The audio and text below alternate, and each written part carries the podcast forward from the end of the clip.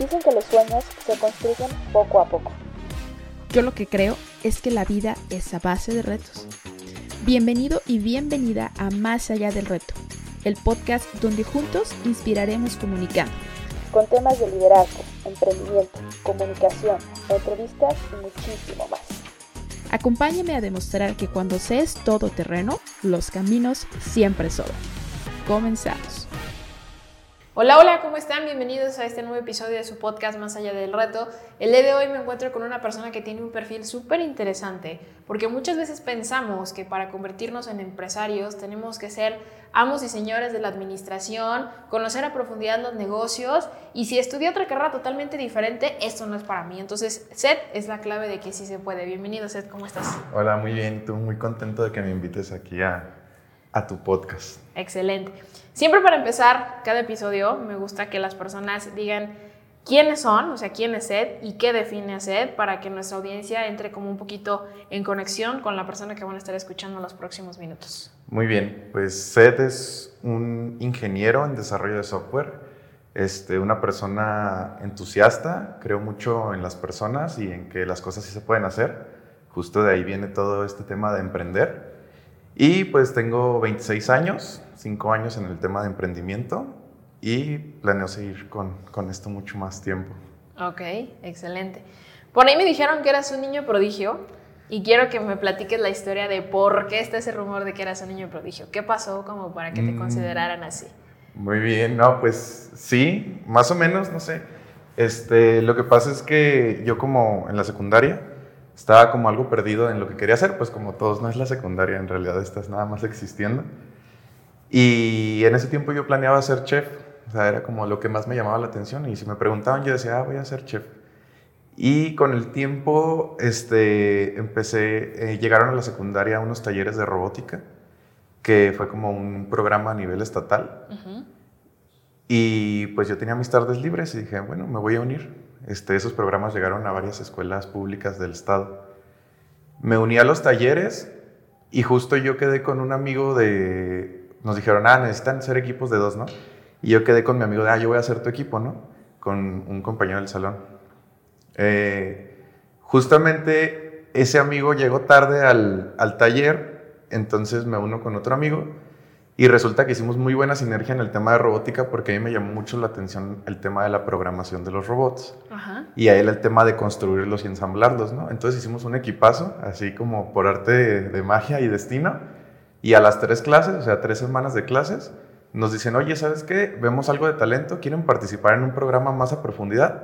Es asistir todos los días al centro de investigación y van a aprender mucho más a fondo robótica para que se preparen para concursos. Y pues nosotros dijimos, va, hay que hacerlo, ¿no?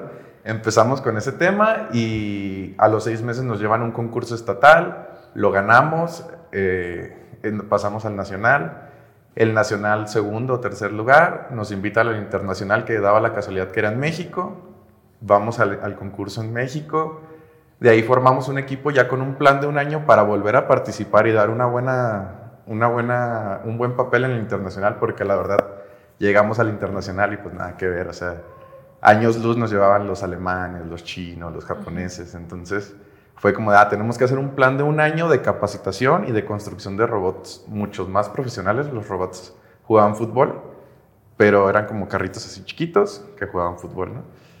Entonces empezamos con ese plan anual para asistir al nacional, vamos al nacional y quedamos en segundo lugar otra vez, en Toluca, y nos invitan ahora a otro internacional, pero con sede en Eindhoven, Holanda.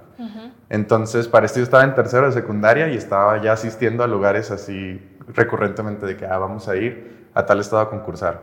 Vamos a entrar a este concurso exclusivamente de programación y, y voy a entrar yo, ¿no? Este, y pues al final asistimos a Holanda después de buscar recursos por todos lados, porque pues el viaje, o sea, nos daban la entrada, pero pues no estaba patrocinado el viaje, ¿no? Y pues nuestros papás no era como que tuvieran la solvencia para decir, ok, vamos a pagarle el viaje a nuestros hijos para que vayan a concursar. Entonces ahí a tocar puertas, en ese tiempo no estaba Guillermo del Toro ayudando a todos, entonces pues fuimos con el, este, con el secretario de Educación en su tiempo, fuimos a, con empresarios del sector privado, Algunos nos decían sí, pero van patrocinados, otros nos decían que no. Y al final, pues la Secretaría de Educación sí nos apoyó, un poco tardío, pero sí nos apoyó.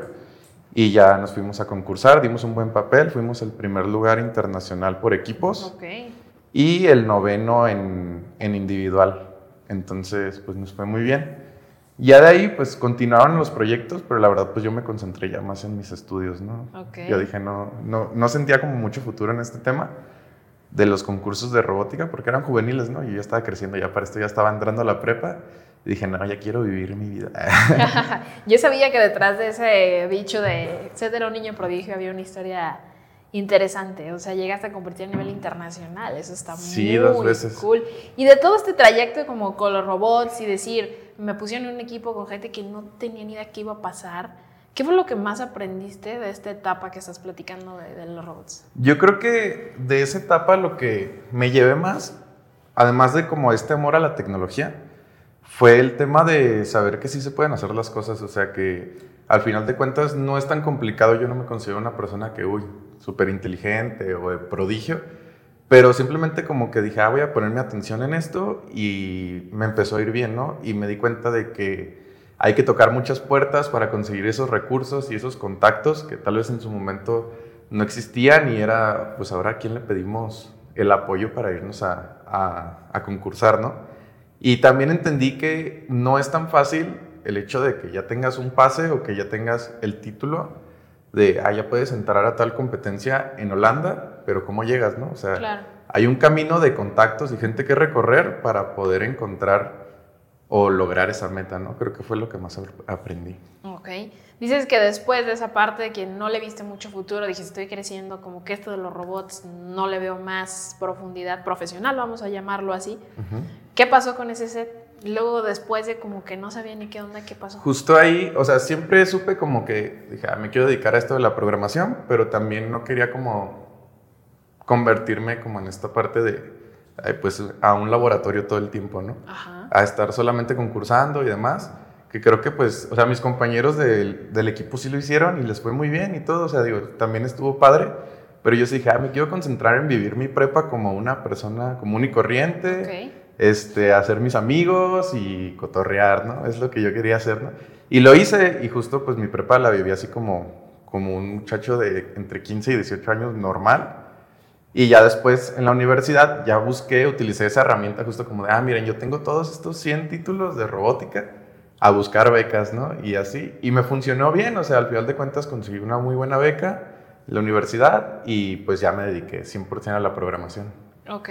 Y después de que saliste de la universidad, porque sé que estudiaste tecnologías, ¿cómo dijiste por dónde me voy? Porque sé que muchos que estudian esta carrera es como, bueno, pues voy a estudiar, voy a trabajar programando para X empresa, o voy a trabajar como en haciendo softwares o bla, bla, bla, bla.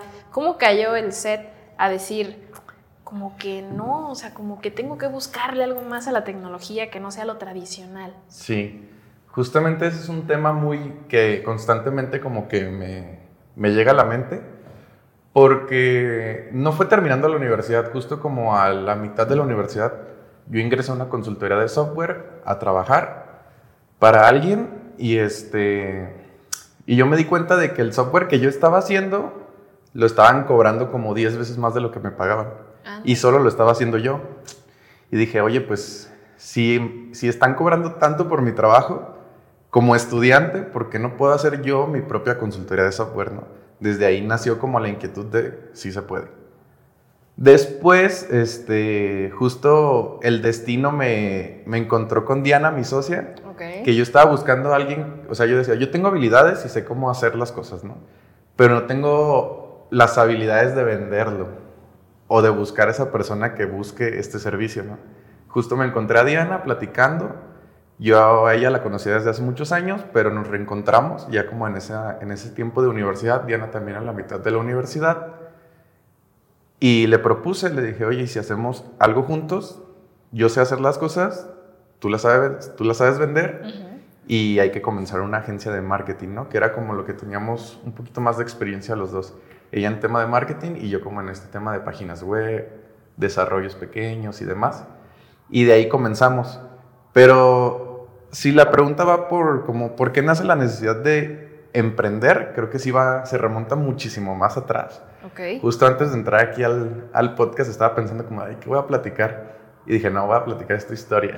Ok, adelante. Porque, este, yo como a la mitad de la prepa me tocó darme cuenta de varios tíos, como entre 50 y 55 años, y también mi papá, que trabajaban en empresas como, a esa empresa que le dedicas toda tu vida, ¿no? De que ah, yo ingresé aquí a los 20 años y voy a trabajar y de aquí me voy a jubilar y la empresa y todo. Y me di cuenta de que hubo una generación de señores y señoras, no- bueno, no conozco ninguna señora que le haya pasado, pero señores, que un día a otro en puestos directivos los comenzaban a despedir. Los liquidaban, todo bien, o sea, conforme a la ley, pero no alcanzaban su jubilación y se quedaban como en ese limbo de, oye, ya le dediqué toda mi vida a una sola cosa, ¿Ahora qué? ahora busco en otro lado donde ya nada más me ofrecen la mitad de lo que estaba ganando y pues ni modo porque necesito jubilarme, ¿no? Entonces me di cuenta de que las empresas hoy en día están en un tema de números y siempre lo han estado, pues. O sea, ya no piensan en las personas que trabajan dentro de las empresas, piensan en, oye, si despido a la persona que lleva 20 años creciendo aquí y cobra cierta cantidad, puedo contratar a dos con menos experiencia, pero que hagan el doble de trabajo con el mismo sueldo, ¿no? Y me di cuenta de que las empresas estaban haciendo eso, ¿no? Como pensando no en la gente, pensando en los números. Y también de ahí como que me nació la necesidad de, oye, yo quiero emprender para no, no, no ser una empresa así con las personas que yo contrate y tampoco ser la empresa que hoy veo mucho, que mis compañeros o excompañeros de, de la escuela están trabajando para empresas que, ah, no te doy seguro, estás como, como persona añadida, no me acuerdo cómo se llama. Ujú. Entonces, no eres un empleado directo, está- estás inseguro, nada más te pago por proyectos y cuando te necesito y cuando no te despido. Entonces digo, oye, también esas no son condiciones laborales y menos para una generación que ni siquiera tiene como una pensión segura, ¿sabes? Claro. Entonces buscar como la forma de darle la vuelta a este como capitalismo rapaz que está buscando nada más generar y generar y generar y buscar crear empresas que de verdad se preocupen por la gente con la que colaboran más que la preocupación de generar utilidades, ¿no? Ok, entonces ese fue como el chip que dijiste, no, es que yo no quiero que eso me pase. Sí, yo no quiero hacer eso. Y, por ejemplo, esto que comentabas de, oye, trabajar para una consultoría de software en el extranjero, te pagan súper bien, no tienes seguro, pero no lo necesitas, hasta tú lo puedes pagar. O sea, son sueldos súper, súper buenos para el momento. Pero dije, creo que no hay mucho sentido en hacer eso. O sea, yo me sentía como que con ganas de crear cosas más grandes que el hecho de que me vaya bien, ¿no?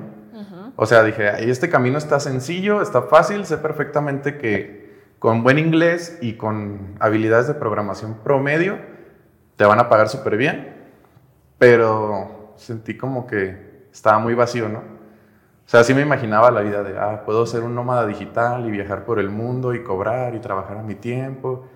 Y sí, pero, pero creo que no vine al mundo a hacer esas cosas, ¿sabes? Ok. Creo que no vine al mundo nomás a disfrutar, ¿no? Y a, y a vivir de las habilidades que conseguí, ¿no? Sino a de verdad generar un cambio en las personas o en las empresas. Me encanta. Me encanta como que este chip y, y creo que ahorita conecto mucho con lo que dices y me regresa como un poquito a la plática con Diana y veo por qué tienen como ese match, ¿no? Que buscan una trascendencia mayor que solamente el decir vamos a generar, vamos a hacer y lo demás que caiga como tengan que caer, ¿no? Entonces me encanta como este mindset. Y ahora quisiera preguntarte, porque sé que cayó esta parte de los robots y esta historia que me dices, que a lo mejor te tocó vivir o, o ver, y todas estas partes que hemos hecho como una bolita de nieve que viene arrastrando, pero yo quisiera saberte, preguntarte si ha habido como algún momento ahí medio oscuro, turbio, eh, cuando conociste a Diana y que te metiste en este mundo y que dijiste, ay Dios, ¿a qué me metí? O sea, Sí, claro, o sea, pues es que ahorita puede sonar todo color de rosa y entras a la oficina y ay, qué padre está y toda la gente trabajando y contenta y así. Que igual obviamente cada quien, o sea, todos los días se vive un reto diferente. Pero al inicio pues es bien difícil porque dices, oye, voy a vender esto, pero ¿a quién se lo voy a vender, no? Si no conozco a nadie, no sé si estoy vendiendo algo bien. O empiezas a crecer y tuvimos épocas muy buenas económicamente, decimos, ah, va a crecer la empresa, hay que contratar gente y luego por alguna otra razón ya no existen todos esos clientes o esos clientes que esperábamos obtener, no los obtuvimos y es como hacer una inversión en un montón de gente Y con esta filosofía de que, ah, no vamos a, a despedirlos nada más por despedirlos, sino el hecho de cuidar a las personas, ¿cómo haces para que salga adelante una nómina tan grande ahora sin todos estos ingresos, no? Y sin ser como ese empleador de, ah, pues ustedes están despedidos porque ya no los necesitamos, los desechamos al bote de basura y el día que los vuelvo a ocupar, déjenme su currículum, ¿no? Pues no, o sea, todos esos retos sí es muy oscuro y es muy estresante voltear a ver de, oye, tengo que depositar una nómina así, o sea, y no lo tengo en el banco, ¿no? ¿Qué hago? ¿Busco un préstamo? ¿Le cobro a mis clientes que me tienen atrasado? ¿Qué hay que hacer? O el batallar contra el SAT de que, oye, tengo que pagar mes con mes mis impuestos, ¿no? Y tengo que pagar mi IMSS y tener al del IMSS afuera tocándote, oye, no me has pagado porque ellos te cobran al siguiente día que no les cobran. ¿Qué pago? Una cosa a la otra, dejo a la gente sin dinero o les pago a los que les debo, ¿qué hago? Sí, es como una administración como muy desesperada, o sea, te la pasas corriendo detrás de las cuentas y corriendo detrás del dinero sin ningún flujo como... Con un, sin un flujo estable y sin un como colchón de dinero que digas, ok, puedo tomar de aquí de la empresa para pagarle a todos estos, entonces lo que se sacrifica primero pues es el sueldo tuyo, ¿no? Claro. Entonces, después de sacrificar tu sueldo un mes completo, dices, oye, si me hubiera ido por el lado de la tecnología y el nómada digital y programando y todo bien, pues obviamente te da para abajo, pero para mí fue como de, no, pues es que sí se puede y se tiene que poder, ¿no? Y buscar opciones y siempre como mucha comunicación con Diana de, oye, sé que estamos mal y nos podemos enojar y nos podemos decir lo que sea, pero si estamos juntos en esto y le vamos a seguir juntos, sí, ok, ¿qué vamos a hacer juntos para salir adelante? ¿no? Y ha funcionado, de hecho, justo ahorita estamos en otro tiempo de cambio para buscar que ahora sea todavía más grande esto, ¿no? Que no nada más queden, ah, ya funciona todo y hay que disfrutar, ¿no? Claro. Tiene que ver mucho con el tema de que ustedes cuidan a las personas, que creo que es algo que últimamente, justo como lo decías hace ratito, cero les interesa que las personas sean el centro de una organización yo pienso que las personas son lo más importante, incluso porque hay veces que incluso libros dicen, no, lo más importante es el cliente. Yo pienso que si no tienes un colaborador, un empleado, como le quieras llamar, contento, que se sienta eh, con confianza, estable, todo lo demás pues va a fallar. ¿Qué opinas tú al respecto? Yo opino que sí, pero también hay que saber hacerlo. Porque si bien lo hemos hecho como de una manera muy paternal o maternal hacia nuestros colaboradores, nos damos cuenta de que a veces también la gente no paga con la misma moneda que tú pagas. O sea, también hay que saber con quién sí y con quién no, porque si de repente encuentras gente que, pues si es su primer trabajo y los tratas así como que muy, muy, no te preocupes y yo te ayudo y si no quieres no lo hagas y así, pues tampoco se trata de llegar como a esos niveles, ¿no? También se trata de marcar las líneas de, mira, si me preocupo por ti, Sé que no has conocido un trabajo en donde pues te despiden por hacer este tipo de cosas. No lo vamos a hacer aquí, pero sí hay que marcar límites muy concretos y tener procesos y, y reglamentos muy específicos, porque sí puede llegar a ser confuso para la gente de, oye, me tratan súper bien, déjame aprovecho más, ¿no? Claro. Entonces sí como saber marcar esos límites yo creo que ha sido de las cosas más complicadas que nos ha tocado hacer. ¿Y crees que marcar estos límites, ahorita me encanta porque quiero entrar como este tema un poquito controversial, no sé con qué generaciones te ha tocado trabajar, pero yo me imagino que son generaciones muchísimo más jóvenes, ¿no? Sí. ¿Qué opinas respecto a esto que estás diciendo de, a ver, si yo a un empleado le pongo límites, luego después dicen, es que es el malo, me maltrata, me bla, bla, bla. Si no le pongo límites, luego se dejan, como dicen, ir como gorda en tobogán y hacen lo que quieren y llega un punto en que ni yo mismo los puedo parar. ¿Qué has sufrido tú con este tema de las generaciones? ¿Cómo ves este tema para trabajar con una generación y con otra? Y con qué retos te has topado para poder saber manejar los distintos tipos de personas? Yo creo que más que generacional es un tema de madurez, ¿no? Okay. O sea, encuentras gente muy joven, que es tal vez generación Z, muy madura en temas laborales y saben que están entrando a un lugar en donde me dan IMSS, me dan mis prestaciones, me, me dan cierto horario flexible y lo saben como aprovechar a su favor y decir, ok, esto sí sí lo sé, sí sé apreciar lo que me están dando, ¿no? Y encuentras otra gente que igual y es más grande, generación X, no me, no me ha tocado trabajar con gente todavía más grande, pero que igual nunca ha madurado como en este tema laboral y no se dan cuenta, o sea, si no les importa si están ahorrando para su afore, no les importa, les importa trabajar lo menos posible y hacer el mínimo esfuerzo Y ahí es como que no, no pienso que sea un tema de generaciones, sino como de las personas. Y creo que el verdadero reto es saber entrevistar a las personas para ver qué tan maduros están en ese tema. O sea, no creo que sea un tema generacional como tal. Ok, ¿crees que es un tema más de la capacidad de cada persona en tema de madurez? O sea, de entendimiento de qué es un trabajo, por qué estás haciendo un trabajo. O sea, mucha gente, y creo que si le preguntas a la gente es, ¿por qué vas a trabajar? ¿no? Pues por dinero, ¿no? Pero por dinero y para qué, ¿no? Sea, mucha gente trabaja para comprarse lujitos o, o trabaja así para mantenerse, eso sobre todo con los jóvenes, ¿no? Muchos siguen viviendo en casa de sus padres y demás. Entonces su trabajo no es como que tan esencial, no aportan tanto a la casa, nada más es como para su vida propia. Y dices, oye, pero si te das cuenta de que estás trabajando para forjar un futuro para ti, y cuando encuentras esas personas que están buscando forjar futuros o forjar una jubilación o hacer algo más allá que la trascendencia de un fin de semana que me la pasé bien padre, pues creo que ahí es donde encuentras a la gente que sí quiere hacer las cosas y que aprecia todo lo que se, se está ofreciendo como empresa, ¿no? Súper. ¿Crees que este, tema de madurez tenga que ver mucho con el, justo que decías, ¿no? Muchos trabajan por dinero y lo único es, soy como un robot, voy, trabajo, cobro, voy, trabajo, cobro, pero que no tienen como una introspección propia de decir, a ver, ¿por qué estás trabajando ahí? ¿Hay algo más a profundidad que quieras lograr estando ahí? ¿Es un proyecto en el que te ves a futuro? ¿Es un proyecto que te va a servir de trampolín para otras cosas más adelante? ¿Crees que este tipo como de conocimiento propio sea importante? Sí, claro que sí. De hecho, incluso es importante para mí, ¿no? O sea, a veces digo, oye, este, sí quiero cambiar el mundo, pero estamos haciendo marketing, ¿no? Y el marketing, ¿qué tan, qué tan chido es para el mundo, ¿no? O sea, qué tan estresados estamos por los anuncios y las redes y todo. Entonces, siempre es como una lucha de buscar qué, qué estamos haciendo y para qué lo estamos haciendo, ¿no? O sea, también estamos emprendiendo por dinero o estamos emprendiendo para hacer cambios verdaderos, ¿no? ¿Y qué tanto está impactando ese cambio en nosotros? ¿no? Está impactando a 15 personas que trabajan dentro de la agencia. Quisiera impactar a 100, ¿no? Pero vamos a poder tener 100 colaboradores, ¿no? Hay que buscar cómo nuestros proyectos impactan más allá. Justo mucho lo hacemos colaborando con asociaciones que necesitan estas colaboraciones de marketing. No tienen dinero para pagarlas y es bueno, colaboramos contigo.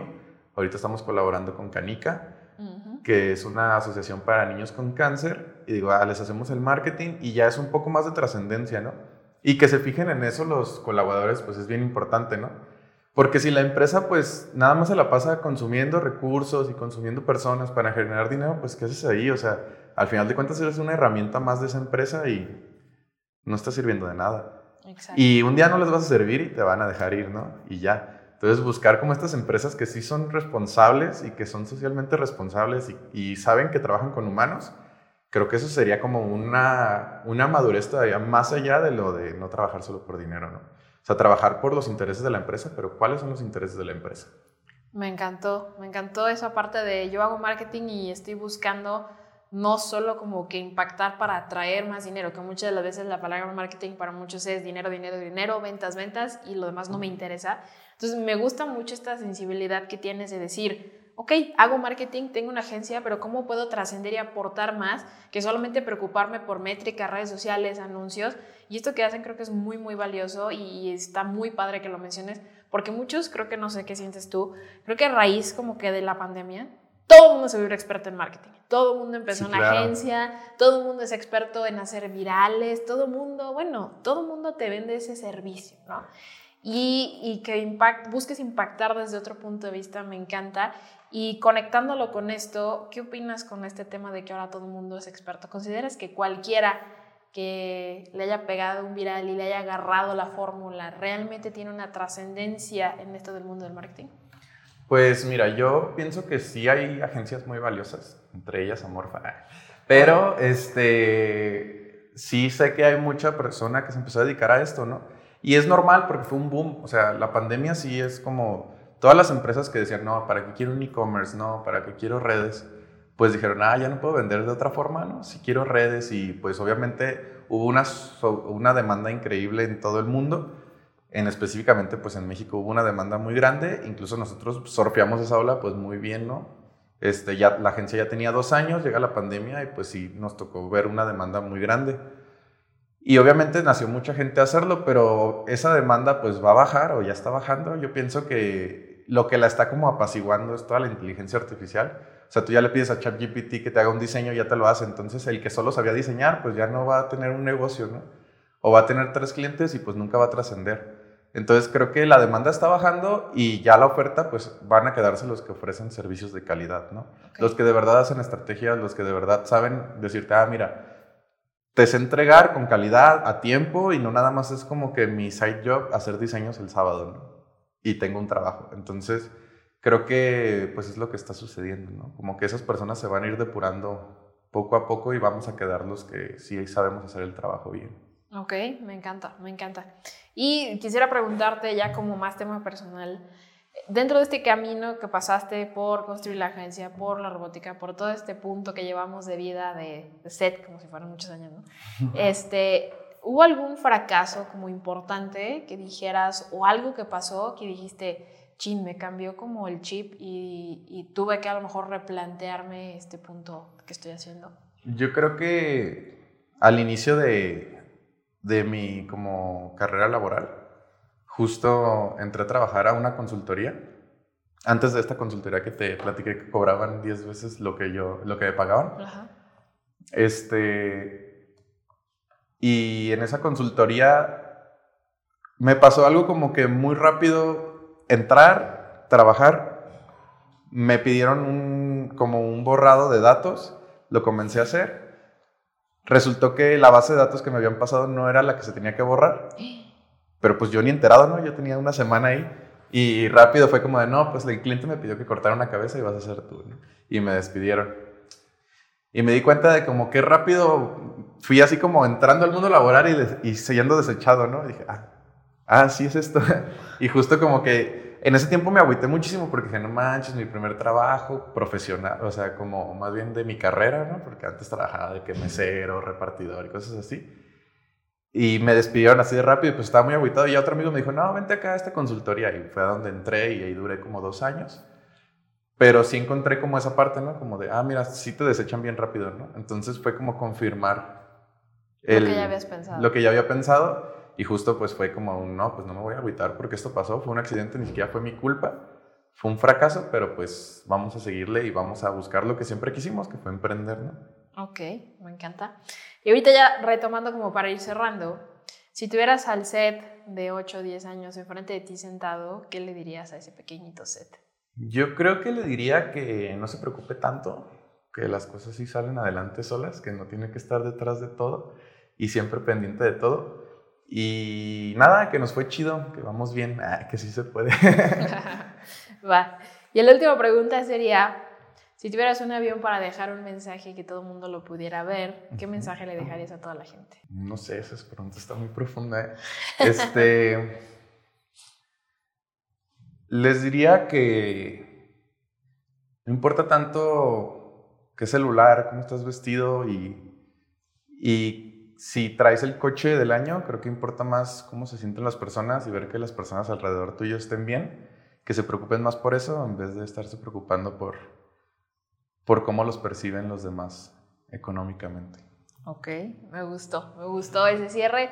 Pues ha sido un placer poder platicar contigo de diversos temas porque creo que fue llevando una cosa a la otra. Eh, me permitió conocerte más, entender un poquito más y reconocerte, sobre todo que a pesar de que a lo mejor pueden decir todos, ah, es marketing, es algo muy tradicional, estás buscando hacer un cambio desde tu trinchera y trascender más allá de lo tradicional del marketing y felicidades por eso, espero que hayas disfrutado la entrevista. Sí, muy padre, muchas gracias por el tiempo. Vale, pues gracias a ti que nos ves una vez más en este episodio y no olvides compartirlo con tus amigos, dejarnos tus comentarios y nos vemos en el próximo episodio. Hasta pronto. Gracias por formar parte de un episodio más de tu podcast Más allá de red. No olvides compartirlo y así juntos inspirar comunicando. Hasta la próxima.